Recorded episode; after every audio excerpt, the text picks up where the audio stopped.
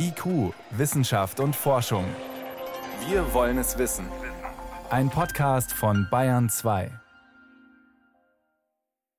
Es geht also um äh, einen Grabfund der sogenannten mittleren bis späten Latènezeit, also der Keltenzeit äh, des dritten und beginnenden zweiten Jahrhunderts vor Christus. Und diese Funde sind äh, tatsächlich ziemlich selten hier in Südbayern.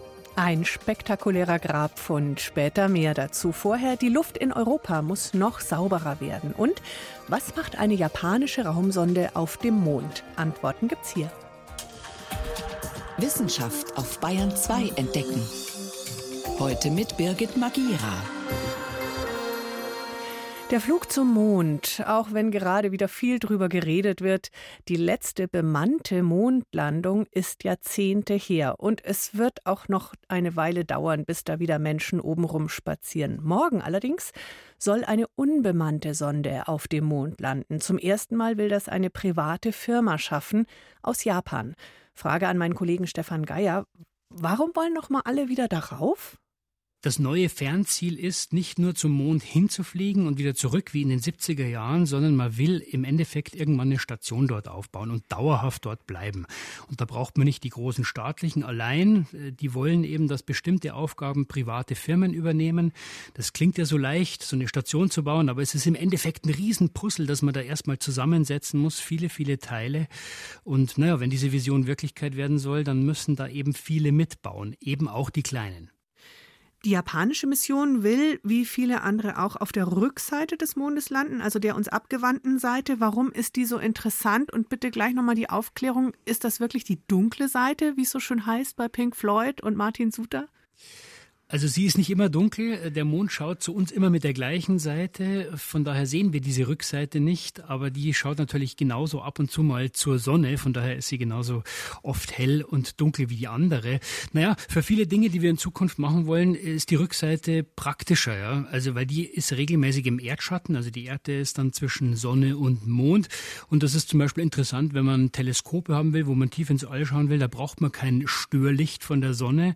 Und die Mondlandung Mondlandungen, die es bislang gegeben hat, also vor allem in den 70er Jahren, die waren alle auf der erdzugewandten Seite und man will natürlich immer neues Terrain erkunden. Zum Beispiel sind ja vor ein paar Jahren chinesische Rover das erste Mal, so kleine Roboter, auf der Rückseite gelandet. Und wenn man irgendwann eine Station errichtet, das wird wahrscheinlich auch auf dieser uns abgewandten Seite sein. Diese japanische Mission jetzt ist besonders, sonst würden wir nicht drüber sprechen. Aber was genau ist an der besonders? Weil sie eben nicht die Japaner sind, sondern eine private Firma. iSpace heißt die Firma und die, die reden jetzt nicht nur über eine kleine Mondlandung von einer kleinen Blechkiste, was es im Endeffekt ist, sondern gleich über eine ganze Mondära, an der sie mitbasteln wollen. Äh, es ist klar, man muss sowas verkaufen als Firma. Solche Missionen sind teuer, auch wenn sie klein sind. Und die wollen eben auch mitspielen in diesem großen Puzzlespiel mit den staatlichen Raumfahrt Organisationen. Und in diesem ersten Schritt, da geht es jetzt einfach mal nur um die Landung. Ja? Einmal mal zeigen, wir können das. Das wäre, muss man zugeben, tatsächlich schon ein großer Erfolg, weil es wäre die erste private Firma, die es schafft, auf dem Mond zu landen. Das haben schon mehrere versucht. Bislang sind alle gescheitert. Und langfristig, naja, wollen die so eine Art Plattform entwickeln, wo man dann zu kommerziellen Kunden sagt, hast du ein kleines Experiment, komm, ich pack das ein. Und das hat man natürlich jetzt auch schon gemacht. Ja, wenn man schon hinfliegt, wenn es klappt, dann hat man natürlich auch ein paar kleine Experimente an Bord. Und zwar welche? Vor allem viel, was so mit Kommunikation zu tun hat, weil man muss ja erstmal schauen, kann man so ein Ding überhaupt steuern, kann man mit dem in Kontakt bleiben und zwei kleine Roboter, fahrbare Roboter, ein japanischer und einer von den Vereinigten Arabischen Emiraten, also auch eigentlich noch ein Raumfahrtzwerg. Die sind aber wirklich klein, ja, die sind so groß wie so ein ferngesteuertes Auto. Und naja, dann will man neue Solarzellen testen, eine Batterie hat man dabei, eine spezielle. Aber insgesamt sind es nur 30 Kilo. Also da sieht man schon, das sind kleine Experimente. Aber es ist eben auch das erste Mal. Kannst du noch mal beschreiben, was genau landet da jetzt? Also die Sonde selber ist so groß wie ein kleines Auto, hat vier Landebeine, so teleskopartig mit Federung. Das soll hoffentlich sanft aufsetzen und außen, naja, ist es verkleidet mit Solarzellen, man braucht viel Strom und das war es im Wesentlichen schon. Und trotzdem wird es irgendwie schwierig. Was ist die Herausforderung bei der Landung? Es klingt immer so einfach zum Mond fliegen, ja, aber es ist eben immer noch alles andere als einfach. Sieht man an dieser Mission, die hat zehn Etappenziele, acht davon sind schon erreicht und jetzt kreist dieses Ding gerade um den Mond. Man muss sich klar machen, ich muss ja jedes Kilogramm erstmal von der Erde wegreißen, ja, die Anziehungskraft überwinden, dann muss ich mit diesem Fluggerät kommunizieren. Das läuft nicht alles automatisch. Und jetzt könnte man sagen, ja gut, der Mond, der ist ja nur 380.000 Kilometer weit weg, aber ich kann nicht direkt hinfliegen. Da brauche ich auch wieder sehr komplizierte Manöver, überhaupt hinzukommen. Und deswegen hat es wohl auch so lange gedauert. Die Sonde ist ja schon im Dezember gestartet. Das ist eher eine Frage der Kosten. Ja. Je schneller ich sein will, desto mehr Treibstoff brauche ich und je mehr Treibstoff, desto teurer. Jetzt haben wir hier eine private Firma, die will es natürlich so billig wie möglich machen. Und da muss man halt abwägen, will ich jetzt schneller sein als die Konkurrenz? Diese Firma sind nicht die einzigen, die dieses Jahr das Unternehmen Mondlandung testen wollen. Aber sie sind die ersten und dann hat man entschieden, na gut, wir haben ein bisschen mehr Zeit, dann kann ich mit den Anziehungskräften so ein bisschen spielen und mich dann langsam zum Mond schwingen. Wenn alles gut geht, ist das Ding morgen auf dem Mond gelandet und dann?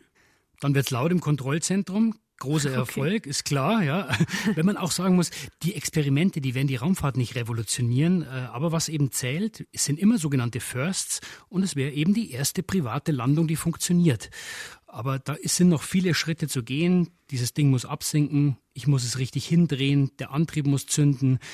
Wenn der Jubel verklungen ist, dann fahren diese beiden ferngesteuerten Autos raus und dann kann man diese Einheit hoffentlich kontrollieren und steuern und hoffentlich wertvolle Daten sammeln. Als erste Privatfirma wird wahrscheinlich morgen auf dem Mond ein japanisches Unternehmen seine Sonde landen. Danke für die Informationen, Stefan Geier. Gern. IQ, Wissenschaft und Forschung. Wenn Sie mehr wissen wollen, Hintergründe zum Programm von IQ finden Sie unter bayern2.de. IQ Wissenschaft und Forschung. Montag bis Freitag ab 18 Uhr. Saubere Luft. In der EU wird gerade um niedrigere Grenzwerte für einzelne Schadstoffe gerungen. Klar ist schon lange, Feinstaub, Stickoxide und Co. machen krank, auch die jüngsten.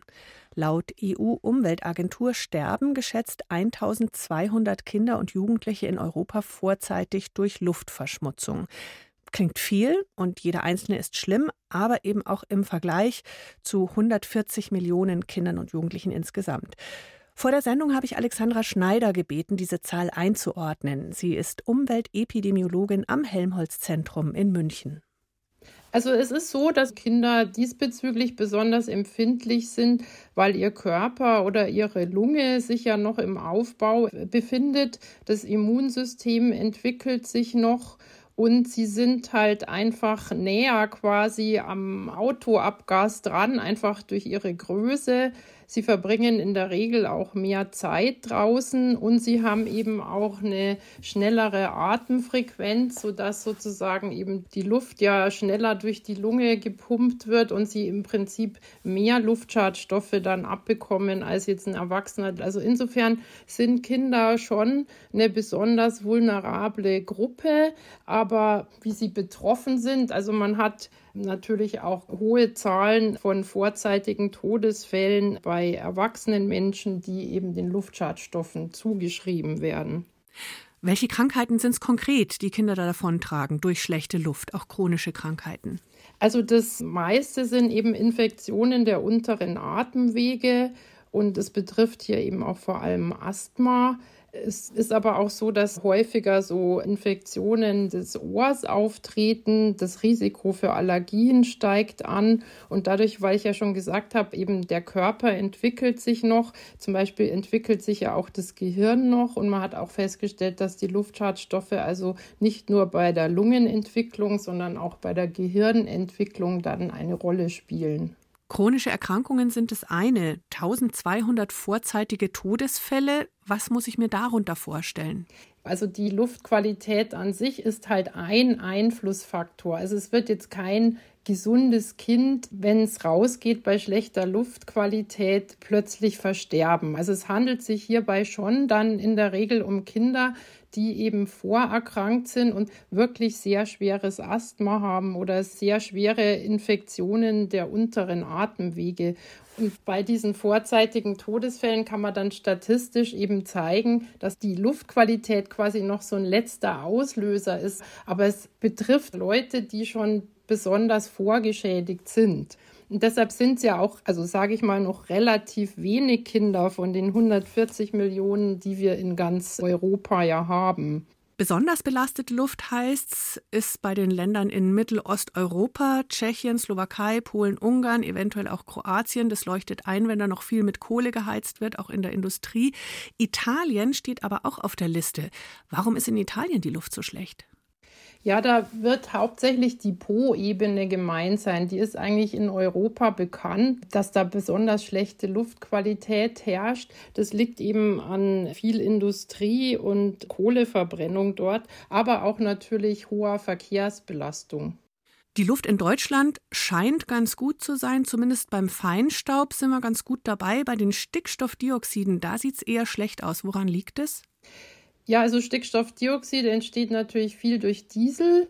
Und wir haben halt einfach noch relativ viele Dieselfahrzeuge und insofern ja, sind die Stickstoffwerte oft an den Hotspots nach wie vor überschritten, also wo hohes Verkehrsaufkommen ist.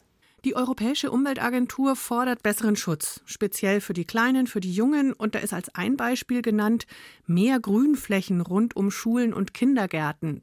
Gleichzeitig denke ich, muss man die Forderung einmal mehr wiederholen, weniger Verkehr in den Städten, oder?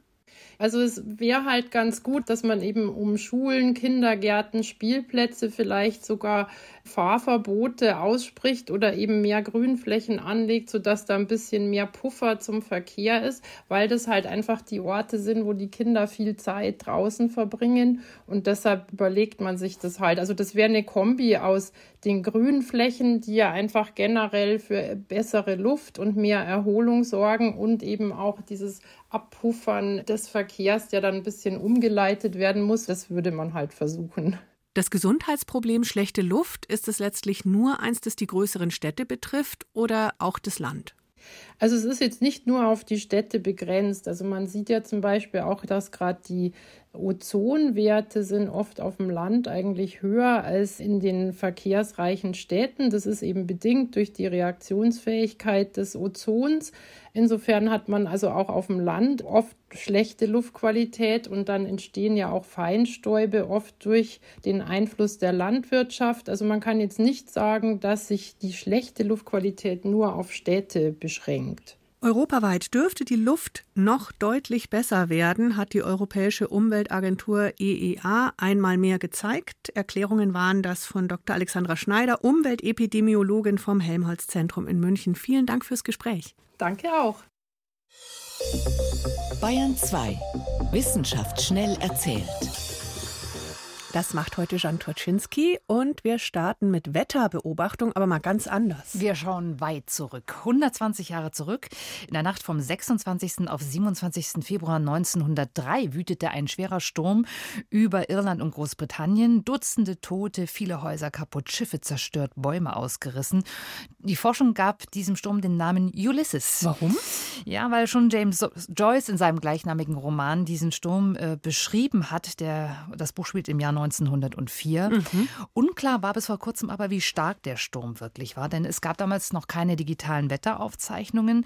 Viele Stürme von vor 1950 sind bisher gar nicht untersucht, weil Milliarden an Datenschnipseln nur auf dem Papier existieren. Jetzt gibt es ein Forschungsprojekt in Großbritannien, in Reading, und dort wird untersucht, wie dieser Sturm entstanden ist. Da wurden die Schnipsel digitalisiert. Also die sehen jetzt klarer quasi. Ja, die haben heute ein ziemlich konkretes Ergebnis vorgestellt festgestellt und das Ergebnis ist, dieser Zyklon war wirklich ein Jahrhundertsturm, der weniger als einmal in 100 Jahren vorkommt, mit Windstärken an einigen Orten stärker als alles, was zwischen 1915, wow. 1950 und 2015 gemessen wurde. Und so ein Zyklon hat ja durchaus 120 bis 300 Kilometer pro Stunde. Und mhm. da war das bestimmt im oberen Bereich. Mhm. Ein anderes Thema, allergisches Asthma. Betrifft ja leider echt viele. Ja, die WHO, die Weltgesundheitsorganisation, geht von 235 Millionen Betroffenen weltweit aus, besonders viele in der Pollensaison, also jetzt. Und dass das zu wenig Vitamin D3 die Symptome verschlimmern kann und eine Entzündungsreaktion quasi befördert, das weiß man schon, aber der Me Mechanismus dahinter, der war bisher unklar und den okay. haben sich Forscher in Erlangen angeschaut. Und sie haben gesagt, ja, Kinder und Erwachsene, die Vitamin D3 zusätzlich kriegen, die haben tatsächlich weniger Asthma und weniger schwer. Und dann haben sie noch Mäuse untersucht, um genau herauszufinden im Körper, was da passiert und haben gesehen, es gibt weniger allergiefördernde Antikörper und die Immunantwort gegen Asthma wird besser gesteuert. Heißt jetzt gleich mal Selbsttherapie mit Vitamin D3? Ja, ganz so einfach ist es nicht, denn aus der Beobachtung bei den Menschen und den Untersuchungen bei Mäusen, da kann man noch keine Therapieempfehlungen ableiten. Da braucht es einfach noch größere Studien. Okay. Insofern Vorsicht. Gut. Ja, und dann noch ein Thema, das auch wieder quasi alle Menschen betrifft, nämlich ähm, graue Haare. Warum schaust du jetzt mich so an? Ich habe nichts gesehen, aber wir kennen das Phänomen. Manche grauen früh, andere äh, später. Und Pigmente sind die Ursache. Und jetzt hat man mal reingeschaut, diese Pigmente müssen in die Haarwurzel. Und interessanterweise, die Stammzellen, die dafür zuständig sind, die kommen da nicht immer an. Die werden nämlich mit dem Alter träge. Okay. Die sind dann einfach auch nicht mehr so mobil. Und deswegen haben die New Yorker Forscher, die das äh, beobachtet haben, gesagt, vielleicht kann es ja gelingen, auch diese Stammzellen für die Pigmentierung ein bisschen zu mobilisieren und schneller zu machen. Und erst später grau zu werden. Vielen Dank, Jan Toschinski, für die Kurzmeldungen aus der Wissenschaft.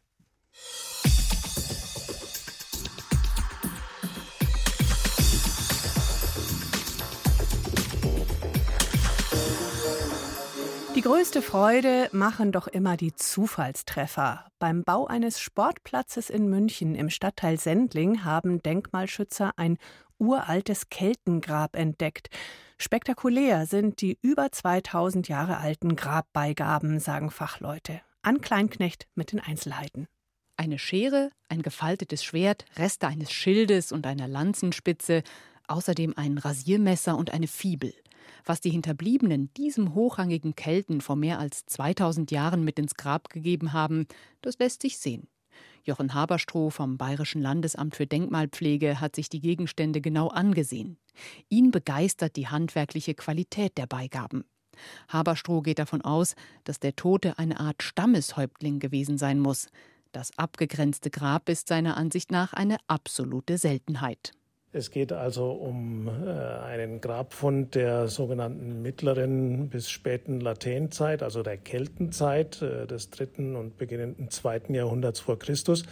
Und diese Funde sind äh, tatsächlich ziemlich selten hier in Südbayern insgesamt. Es gibt recht wenige Beispiele dafür, vielleicht maximal zwei Hände voll im Münchner Großraum, die überhaupt bekannt sind. Vor allem das geknickte Schwert gibt den Forschern Rätsel auf. Die Waffe wurde offenbar erhitzt, gefaltet und damit unbrauchbar gemacht. Naja, da gibt es natürlich tatsächlich viele Spekulationen dazu. Die müssen ja irgendwie mit in die Grabgrube passen oder auch in die Urnen dann.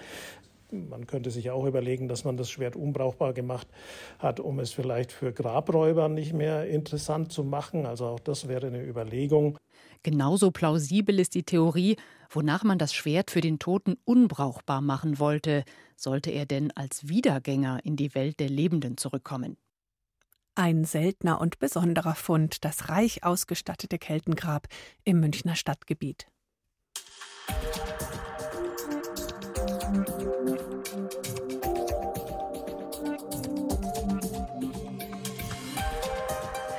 Emissionshandel kann ein wirksames Instrument sein, um das Klima zu schützen, aber nur, wenn die Regeln dafür stimmen.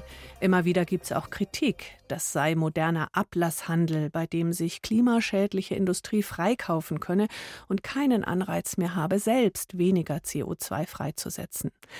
Ein wichtiger Punkt ist auf jeden Fall, wie viel bewirken die Klimaschutzmaßnahmen, die mit dem Geld aus dem Emissionshandel finanziert werden. In Australien, einem Land mit mächtiger Gas- und Kohleindustrie, ist der Emissionshandel für Landwirte mittlerweile ein Riesengeschäft. Die Ergebnisse, naja, Sandra Razzo berichtet. Zufrieden blickt Rinderfarmer Michael Dempsey über sein hügeliges Anwesen an der Ostküste Australiens. Überall sprießen Eukalyptusbäume aus dem Boden. Seine Vorgänger hatten die Bäume immer wieder abgeholzt. Michael Dempsey aber lässt der Natur auf einem Teil seiner Farm freien Lauf. Weil er damit richtig Geld verdienen kann, mit Carbon Farming, also dem Speichern von CO2. Die Bäume können wachsen, also Kohlendioxid aufnehmen, und er bekommt dafür eine CO2-Gutschrift. Dort drüben auf dem Hügel sieht man, wofür es die CO2-Gutschrift gibt. Da sind wieder Bäume gewachsen, die ich nicht abholzen darf. Wenn ich das mache, käme es aber ohnehin zu einer größeren Erosion des Bodens, deswegen stört mich das auch nicht. Nicht einmal neue zusätzliche Bäume muss er dafür anpflanzen. Und seine Wagyu-Rinder haben immer noch mehr als genug Platz auf dem Riesenanwesen. Ein Zwischenhändler übernimmt die Bürokratie für den Farmer, verkauft seine CO2-Gutschriften an Fluggesellschaften zum Beispiel, die mit den Zertifikaten ihren CO2-Abdruck ausgleichen wollen. Neulich kam der erste Scheck, umgerechnet fast 190.000 Euro. Klingt nach einer Win-Win-Situation für alle. Denn immer mehr Firmen brauchen CO2-Zertifikate. Das Ganze ist längst ein Big Business. Umgerechnet rund 280 Millionen Euro pro Jahr allein in Australien. Professor Andrew McIntosh von Australiens Nationaler Universität hat die Regeln für den Emissionshandel Down Under mitentworfen. Aber er ist inzwischen einer der größten Kritiker. 70 bis 90 Prozent aller Projekte halten seiner Meinung nach nicht, was sie versprechen und gleichen kaum CO2 aus. Es seien viel zu viele Projekte von den Behörden zugelassen worden besonders in den trockenen Savannen und Halbwüsten des roten Kontinents. Die Behörden sind oft unter großem Druck, die Nachfrage nach CO2-Zertifikaten zu befriedigen. Es geht da immer mehr um Quantität als um Qualität. Dahinter stecken Kohle- und Gaskonzerne. Die sind auf die CO2-Zertifikate angewiesen, um ihren gesetzlichen Verpflichtungen nachzukommen. Wenn es zu wenig Zertifikate zu kaufen gibt, steigt der Preis. Es gibt den Druck, den Preis niedrig zu halten, damit die Konzerne glücklich sind. Die australische Regierung bestreitet das. Doch Andrew McIntosh macht auf ein Projekt mitten im roten Herzen Australiens aufmerksam, im Outback. Rotbraune Erde, Dornenbüsche und karge Akazien. Hier liegt die Farm von Jake und Francesca Fönell. Mehr als 381.000 Hektar Land. Etwa 65 Prozent davon haben sie für den Handel mit CO2-Zertifikaten registriert. Noch ist hier keinerlei Geld geflossen. Doch die Hoffnungen sind groß bei Jake, dessen Familie seit sechs Generationen Farmen betreibt. Die Fennels waren erst skeptisch, ob ihre Farm überhaupt für CO2-Zertifikate geeignet ist. Doch sie hätten sich beraten lassen und glauben nun, dass sie irgendwann damit ein Nebeneinkommen haben. Das begründen sie mit dem Rotationsverfahren, bei dem sie ihre 4000 Rinder auf immer unterschiedliche Weiden treiben. Bei uns wird das CO2 in den Malga-Bäumen gespeichert. Das geht so. Die Kühe fressen das Gras und Gestrüpp weg und so können junge Bäume besser durchkommen. Dann sperrt man die Weidefläche ab und lässt die Kühe woanders grasen. Sobald die Bäume gewachsen und mehr als zwei Meter groß sind, dann kann man die Kühe da wieder drumherum grasen lassen. Das macht dann nichts. Zurück bei Kritiker Andrew McIntosh. Er argumentiert, solche Projekte sollten erst gar nicht registriert werden. Das ist unglaublich trockenes Land. Dort kann nicht wirklich viel Wald wachsen. Klar gibt es auch ein paar Bäume. Aus Klimasicht aber ist das Projekt nutzlos. Es sorgt für Biodiversität, absolut. Aber so erreichen wir unsere Klimaziele nicht und reduzieren keine Treibhausgase. Das geht so nicht. Ja, das System sei noch nicht perfekt, sagt Manager James Schulz von Green Color in Sydney, Australiens größter Investmentfirma, die mit Umweltzertifikaten handelt. Aber es sei eben besser, als jetzt gar nicht zu handeln. Wir werden niemals genug CO2-Zertifikate haben, um damit die Kohle- und Gasindustrie zu retten und ihre Emissionen auszugleichen. Aber wir brauchen die Investitionen in den Landsektor. Wir müssen dafür sorgen, dass Wälder nicht mehr abgeholzt werden, dass Habitat verloren geht. Und das kostet nun mal Geld und viel mehr Geld, als eine Regierung es sich je leisten könnte. Farmer Michael Dempsey hat davon profitiert. Der Scheck, der jetzt jedes Jahr reinkommt, hilft ihm auch mal, wenn die Fleischpreise sinken oder durch Trockenperioden. Zumindest aus seiner Sicht ist Australiens Carbon Farming Programm ein echter Gewinn. Der CO2-Emissionshandel ist für Landwirte in Australien ein gutes Geschäft. Ob er wirklich zum Klimaschutz beiträgt, ist umstritten. Damit geht IQ Wissenschaft und Forschung in Bayern 2 für heute zu Ende. Am Mikrofon war Birgit Magira.